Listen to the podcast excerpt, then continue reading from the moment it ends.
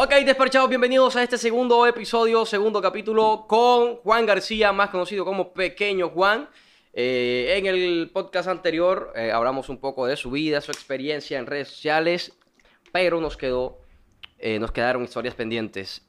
Juan, nos contabas que eras desplazado por la violencia. desplazado por la violencia, hermano. A veces son cosas que a veces la gente de redes desconoce, pero a mí no me gusta contar porque uno siempre enamora con la mejor versión de su vida. ¿Sí o qué? ¿Cierto? Eso es una historia muy bonita que yo recuerdo con, con todo el cariño, eh, desplazado por la violencia. Juan, pero sal- saliste, saliste de allá en, digamos, eh, en medio de algún conflicto, literalmente, o sea, o, porque ya se venían presentando desde, an- desde anterior, con anterioridad. No, Ovejas eh, hace años, en ese momento, en la época del 90, vive una época muy violenta, muy violenta. Y lamentablemente yo perdí varios familiares por culpa del conflicto armado del país. Eh, yo salgo de Oveja porque no habían oportunidades laborales ni nada.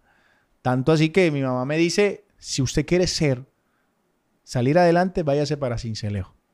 Y allá en Cincelejo toqué puertas, trabajé en almacén. Mu- lógicamente no es fácil, ¿no? Porque no te conoce nadie. Cuando no te recomienda nadie, hermano, es muy Mucho duro. Es mucho más difícil. Un joven de 18 años trabajando. Mi primer trabajo eh, que yo me rebuscaba allá en Cincelejo fue vendiendo fresitas, vendiendo ambientadores en las calles. Pero esto, lógicamente, porque yo desde pequeño comenzaba, vendía bolis en, lo- en los barrios, aguacate, y eso te sirve a ti para. ¿Tú vendiste aguacate y boli? Claro, eh, peleaba mucho, ¿viste? Cuando los pelaba, porque yo decía, eh, Yo eh, aguacate, aguacate, y me decían, eh, el aguacate.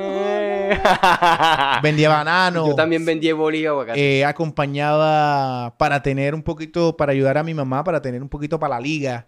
Eh, Pero tu mamá, acompañaba a los matarifes a, a- a hacer su obra con, a- con la vaca. con, la- con las reses, pero tu mamá se quedó viviendo en ovejas. ¿O- Sí, ella vive todavía. Ok, tú le enviabas dinero. Sí, yo voy cada ratico por allá. No, o sea, en esa época cuando te fuiste de No, ovejas a no, Cincelejo, no, no, te soy sincero. ¿Cómo le voy a mandar si estaba, lo que hacía era para... para, ¿Y dónde vivías? En Cincelejo. Sí. Empecé a vivir en Pioneros.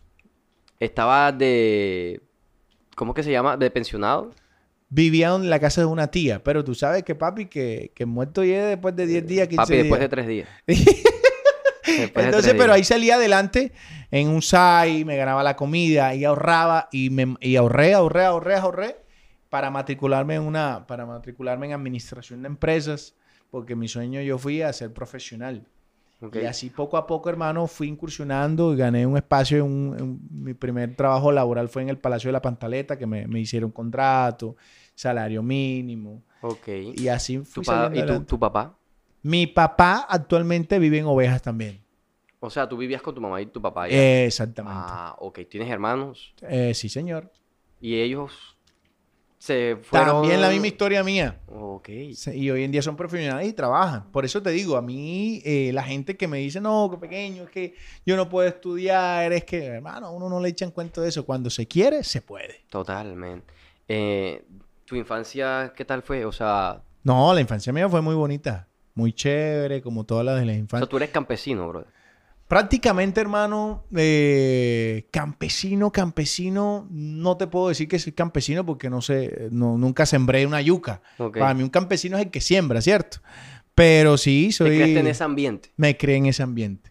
Me creé en ese ambiente, eh, ambiente muy bonito. De pronto no tuve la mejor riqueza que de pronto hoy en día pueden tener muchos jóvenes, pero yo fui feliz con lo que tuve y, y eso y yo creo que eso es lo que te hace, lo que tú recuerdas y eso es la esencia de, de- de ser humano que, que uno le queda, que ser agradecido y a veces las cosas materiales no es lo más importante. En esa, en esa transición de salir de tu pueblo, de tu tierra natal a Cincelejo, eh, yo me imagino que tuviste que atravesar por muchos momentos bien cabrones.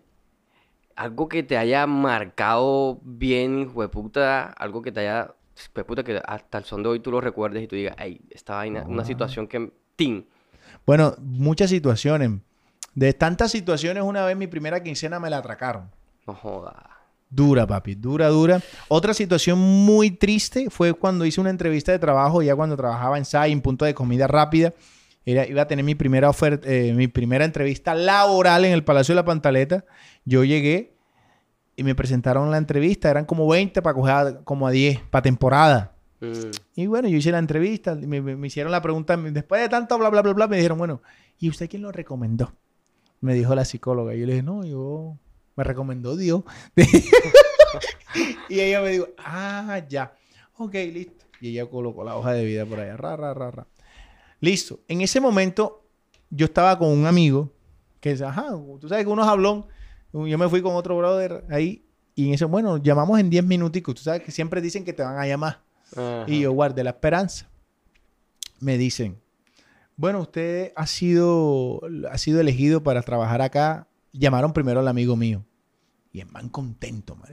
¡Eh, guapucha! Y, y como que de pronto se acordó que no me habían llamado a Ah, mí. Y se controló. Se Ah. controló, verdad. Después me llaman a mí, hey, usted ha sido tal, tal, para laborar. Y yo, "Guau, guau", y nos chocamos, brindamos, nos comimos una arepa con huevo allá.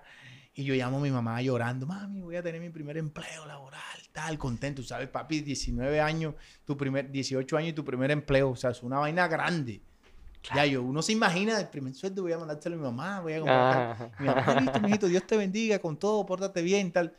Seis y media de la mañana tenía que estar allá. Y yo, yo estaba a las seis de la mañana en la puerta y así de como cuando el ganado quiere salir va, a salir la corraleja. Ajá. Chacha. Y, y todo el mundo me quedaba mirando. Y me llamó el jefe personal. Oiga, ¿usted cómo se llama? Juan García. Pero es que usted no me sale aquí. Seguramente se equivocaron con usted. Sí, llamaron. No, sí, se coló, se... se... Don friegue, hermano. Eso fue un golpe bajo. Uy, marica. No, entregué, entregué la camiseta, yo le entregué zapatos, todo, ya. Salga yo, no, friegue. ¿Tú te imaginas cómo que yo? Me llamó mi mamá. Ah, mijito, ¿cómo te fue en el trabajo? Yo no, mami, bien, gracias a Dios aquí estoy, pero por acá con el corazón arrugadito porque Uy, yo no bro. quería decirle. Ya. Y yo le dije a la señora, doña, yo déjeme trabajar un mes, yo le trabajo gratis, tal, tal.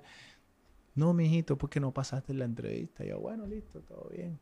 Mentira, no estaba recomendado. Y bueno, yo me fui. Me fui. Eh, después me llamaron como a las 2 de la tarde. Yo no fui. Yo pasé todo el día en la calle así, sentado en el teatro Cincelejo, mirando lejos. Yo, ¿qué hago ahora? ¿Qué le digo a mi mamá? Y en ese momento me llamaron. Mire, le vamos a dar la oportunidad porque el jefe, el señor Mauricio, el dueño, le quiere dar la oportunidad a usted, tal, tal, tal. Y ah, joda. Yo, doña, para que empiece en dos días. Yo, no, no, no, yo quiero empezar desde allá. Me fui allá enseguida, papi. Ra, y empecé a trabajar. Eso lo recuerdo mucho con todo el amor del mundo, como la primera quincena. Son recuerdos muy, muy bonitos cuando iba eh, a acompañar a los pelados de la música, Razapana, VIP, a los 24 Bigs. 24 Bigs en Cincelejo son grupos muy alternativos de allá de la región. 24 bits. Y yo los iba a acompañar en ese momento a presentarlos en, en discoteca, Ok. en quinceañeros, momentos bien bonitos que yo recuerdo, como seis atracadas me dieron en No Cincelejo. jodas, marica, No, ¿en a mí me serio? atracaron mucho porque yo andaba en la madrugada, una, dos, tú papi, cuando tú presentas y andas con artistas, La gente te- cree que tiene plata, uno tiene que tener plata. ¿Sí o no? Uno lo- y uno yo que me tiene- quedaba y me iba a pie para ahorrarme la moto. Yo lo que tiene es deudas, marica. ¿Sí o no? Pero, pero fue una época muy bonita que yo la recuerdo con, con todo el amor del mundo y que siempre le dejan a uno lindas enseñanzas. Ok, eh, yo me imagino que el ser papá también tuvo que haber marcado tu vida No, ser papá ya, lo, ya tuve mis de hijos una, de ya una en- forma en- bonita. En, el matrimonio, mi hija, eh, Gael, una época, eh, un momento son bonitos que tú jamás vas a olvidar. Incluso los que me siguen en Twitter, eh, mi primer tweet fijado es, es el nacimiento de mi hija. Me- ese es- lo tengo ahí como para que uno no se lo olvide nunca. Ya, ay, ¿cuándo que cumple tu hija? Espérate, busco en Twitter. ay, hombre. Pero, Ay, cabrón. Que no se te olvide la fecha. Que no se olvide, no. eh, no se te olvide la fecha de, de- aniversario. Porque ahí sí es No. verdad que te van a ir volando la cabeza. Y que no, y la vaya a buscar a ver para ver cuál es.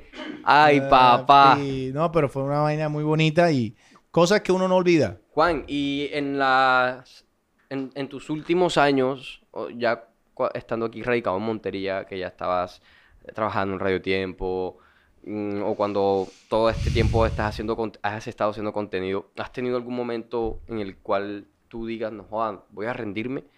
En este momento, Sí, eh, en este momento, cuando empezaste lo de las redes o cuando llegaste o estuviste en la radio, no, nunca, nunca, nunca. o sea, siempre has estado muy, Yo soy muy, Concentrado. por ese lado soy muy positivo. o sea, siempre Sí, una buena ha- has sabido, o sea, quiero esto y concentrado haciendo. exactamente. Yo pienso que cuando esa, querer es poder, hermano, y de Ok. pronto las vainas no, no son fáciles en la vida, eh, pero llegan las cosas, porque es que a veces, si todo fuera fácil, todo el mundo lo hiciera, ¿cierto? Todo el mundo hiciera podcast, todo el mundo hiciera video, todo el mundo hiciera... Y a veces la gente cree que, hablando del emprendimiento, y por eso es que todo el mundo en pandemia emprendió. Más de... Todos los días nació un emprendimiento en pandemia. La gente lo hacía primeramente por necesidad. No lo hacía por pasión. Y por eso es que fueron muchos que no quedaron. Actualmente te puedo contar con los dedos cuáles de esos negocios que nacieron en pandemia se quedaron. Porque los que se quedaron es porque quieren ver su emprendimiento potencializado. Y ahí es la gran diferencia. Cuando tú quieres algo, cuando tú anhelas algo, tú luchas por tus sueños. Aunque la gente te diga que no, tú eres perseverante. Tarde o temprano te va a llegar tu hora. Ahora que tocas ese tema de emprendimientos, bueno, de hecho, lo que tú estás diciendo, yo se lo pronostiqué a Frank. Y yo le dije, Marica, eh, esta, eh, esta suba, por así decirlo, o esta subida de emprendimientos en, en la ciudad, esto no va a durar. Estos emprendimientos no van a durar. Pues, desde el punto de vista, yo los analizaba desde el punto de vista publicitario, yo decía, no, aquí hay muchos errores. Aquí, o veía los productos y yo decía, no, es que ya uno se da cuenta de que estoy buscando resolver es, es la comida de mañana, ¿sí me entiendes? Y no precisamente le estás poniendo amor a, a tu emprendimiento o a tu producto. ¿Qué errores comunes ves tú en los, emprendi- en los emprendimientos recientes de Mira? Un profesor me decía a mí, el de emprendimiento, me decía una palabra que va a ser muy dura decirla, pero es la realidad. No, no, tú- aquí, aquí es sin tapujos, papi. Cuando tú piensas, tu primer pensamiento del día es pensar en el plato de comida, qué te vas a comer, y tienes empresa o tienes emprendimiento, estamos mal. ¿Qué te quiero decir? La necesidad. Mierda. Imagínate, yo que creo contenido todos los días, que Dios no lo quiera, tengo que pagar, pagar, tener para los teteros del niño no voy a estar focalizado, no voy a estar mentalizado qué videos voy a hacer. ¿Cierto? Porque uno en la vida debe ser organizado, debe tener prioridades. Entonces, consejo para los emprendedores. Primera, no háganlo con pasión. Porque cuando hay pasión, hermano, eso es como una relación amorosa. Hay crisis, bajones, pero no debe ser perseverante. Dos, un emprendedor que no sepa vender fracasa. Yo conozco emprendedores, yo le digo, véndeme este producto. No, es que me da pena. Yo, entonces estamos mal. Imagínate si yo no creo y no sé vender, si soy el creador de esta botella de agua y no la sé vender, estamos mal. Dos, tres. Hoy en día todo debe ir encaminado a las redes sociales, contenido digital. Tu emprendimiento, mi botella de agua puede ser lo más bonito, lo más bello, pero si yo no la reflejo en redes sociales, estoy mal. Buena redacción, buenas fotografías. No es lo mismo tomar una foto con un celular que con un estudio fotográfico. Aunque sea el iPhone 12. Exactamente. ¿Por qué? Porque para eso existen los fotógrafos. Haga la inversión. La gente todavía sigue viendo la publicidad como un gasto. Como un gasto es una inversión. Esa es la pelea con los contadores y con mucha gente. La publicidad, aunque me vaya bien, yo tengo que hacer publicidad y debo hacer promocionar en Instagram, Facebook, tener un presupuesto para eso. Y, no, y que no X influenciador, cuando me está yendo mal, voy a llamar a Josué, voy a llamar a Pequeño Juan para que me promocione. Cuando ya las ventas han bajado. Yo pienso que debería ser totalmente lo contrario. Yo pienso Siempre. que las empresas o cualquier negocio o producto, cuando le está yendo, cuando están en su mejor momento, es cuando mejor tienen que, o sea, es cuando más tienen que invertir en publicidad. Hermano. Porque tienen más la Yo te hago una capacidad pregunta. económica. ¿Coca-Cola bajó la publicidad ahora en Jamás y pandemia? nunca, y nunca la va a bajar, ni Heineken, ni Ninguno. ninguna- ni porque- Johnny Walker. Y por eso... Por, eso. Y por eso, y por eso son las marcas que son. Y tú aquí en Montería recuerdas restaurantes porque tienen un posicionamiento de mercado. ¿Cómo se logró el posicionamiento a través de las del- de, de la inversión en publicidad? Ya, y también entender el concepto que hay que saber vender la marca. Hay que saber vender experiencias a través de contar historias. Y en el caso, Juan, de, de, de las personas que hacen el que ha- o que hacemos contenido, porque no me puede excluir, y alguien como X marca o, o X restaurante eh, quiere vender su producto, debe saber qué público consuma ese creador de contenido. Ese ¿Cómo, que cómo- se- cómo vende, cómo se expresa ese creador de contenido, porque no es lo mismo tú venderle, eh, esto va a sonar feo, pero a mí me gusta hablar claro, no es lo mismo tú vender un producto en un barrio popular a venderlo en un barrio de mayor estratificación. O sea, mi gente, es la, es la realidad. Y aquí, y aquí tenemos una empresa de, de publicidad. Y lo que te digo es que los conceptos o las palabras no van a ser las mismas. Entonces Sí. ahí viene la segmentación. Entonces, ¿a qué público le vas a apuntar? Mira, te, te voy a decir algo. A mí me pasa, y, y la gente sabe, por ejemplo, yo no ando tanto en bares, ni en discotecas. Yo voy, hago mi historia, pero lo hago de otro enfoque. A mí me llaman de varias marcas, me han llamado muchas de marcas aquí en Colombia para hacer publicidad de licor. Yo les digo, yo no vivo esas experiencias porque yo no consumo licor tanto.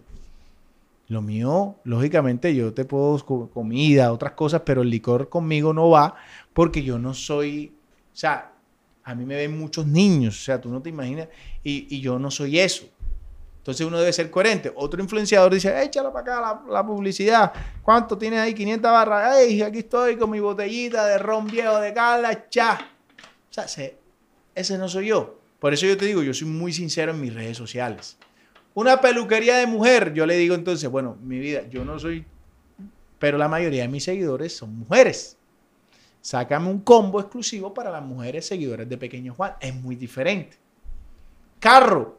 Ah, chévere, yo tengo carro, eh, voy a probar. O sea, es experiencia. Fíjate, Con lo que tú te identificas también y te sientes a mí me cómodo han llamado también para vapeo. Mm. Yo no fumo. Ah, no, porque es que fulanito de tal se nos hizo y él no fuma. Ese es él, yo no soy así. Vaina de sexo erótico. man. O sea, me queda mal. ¿Sí me entendiste el mensaje? De pronto sí lo puedo comprar escondido. Ya, para algo que yo no necesite, pero yo no voy a estar publicando eso. O sea, O sea, porque tú es que no tienes, es tienes límites. Tienes, li- tienes Tengo- límites tengo en tu contenido. En mi contenido, sí, señor. Y, o sea, el hecho de que tú no le hagas publicidad a una marca de licor no quiere decir de que no la consumas. De que no la consumo. el, el hecho de que no le hagas eh, publicidad a Pero una porque es tienda que yo de... no lo, no lo vivo, hermano. Y si tú no lo vives, ¿cómo vas a vender? Exacto. Y hoy en día ese es el problema de muchos influenciadores. Por ejemplo, yo voy a... Y hoy en día se han presentado muchas estafas de esa manera. X persona, grupo empresarial, va a hacer un concierto. Y yo llamo a Pequeño Juan. Pequeño Juan, promocioname este concierto. Allá en Montería. Ah, bueno, listo. ¿Cuánto hay? 600 barras. Ay, que va a un concierto, tal, tal, tal. Llega el empresario de tu marca. Hey, Josué, mira. peque- eh, tenemos un concierto para que tú patrocines esto. Vale 2 millones para que tu marca esté aquí. Ah, sí. Pero tienes que pagar 50% adelantado para que aproveches el descuento. Ay, sí, pero ustedes quiénes son. No, mira, ya pequeño Juan nos está haciendo publicidad. A ti te genera un poquito de confianza. Generar credibilidad en el mercado es lo que ya... No, no, no, te genera un poquito de confianza. Mira dónde voy yo. El man se pierde y te estafa la plata a ti. Y el creador de contenido dice, ah, a mí me pagó ellos, no sabía quién era. Entonces, eso, eso esencialmente. Entonces, uno en la vida, hermano, y, los creadores de contenido no se pueden mover, solamente por el dinero. Y los emprendedores tienen que saber con qué, eh, con qué creadores y- o influenciadores se identifica su marca. Para finalizar. Ok. Eh, una última recomendación eh, para tus... Quiero que le mandes un mensaje primero a, a los emprendedores y segundo a tus colegas creadores. Bueno, listo. Para los emprendedores, muchachos, a mover bien las redes, crear, crear es la palabra clave, potencializar las redes sociales. Hay que saber vender en redes sociales. No te dé pena nada porque un emprendedor no tiene pena de nada y un emprendedor siempre está leyendo y está viendo cuáles son las tendencias del mercado. Para los creadores de contenido, el mensaje es muy claro y muy sincero, con todo el amor del mundo. No se dejen guiar por seguidores. No se dejen guiar por me gustas. Es más importante la calidad de la persona que te sigue que números. Los números no son nada en comparación de la gente y de las personas que admiran tu trabajo y hay que aportarle a la sociedad. Hay que dejarle un legado de todo esto que pase porque un día esto van a pasar de moda las redes sociales. Ok, es Juan Gabriel García. Pequeño Juan lo pueden buscar en Instagram, en Facebook, en todas las redes sociales, en Twitter, en YouTube. Yo, bueno, ya tiene canal de YouTube. No sé qué estará haciendo en el canal de YouTube. Voy a chismosear después. Desparchados. Nos vemos en un próximo episodio de podcast.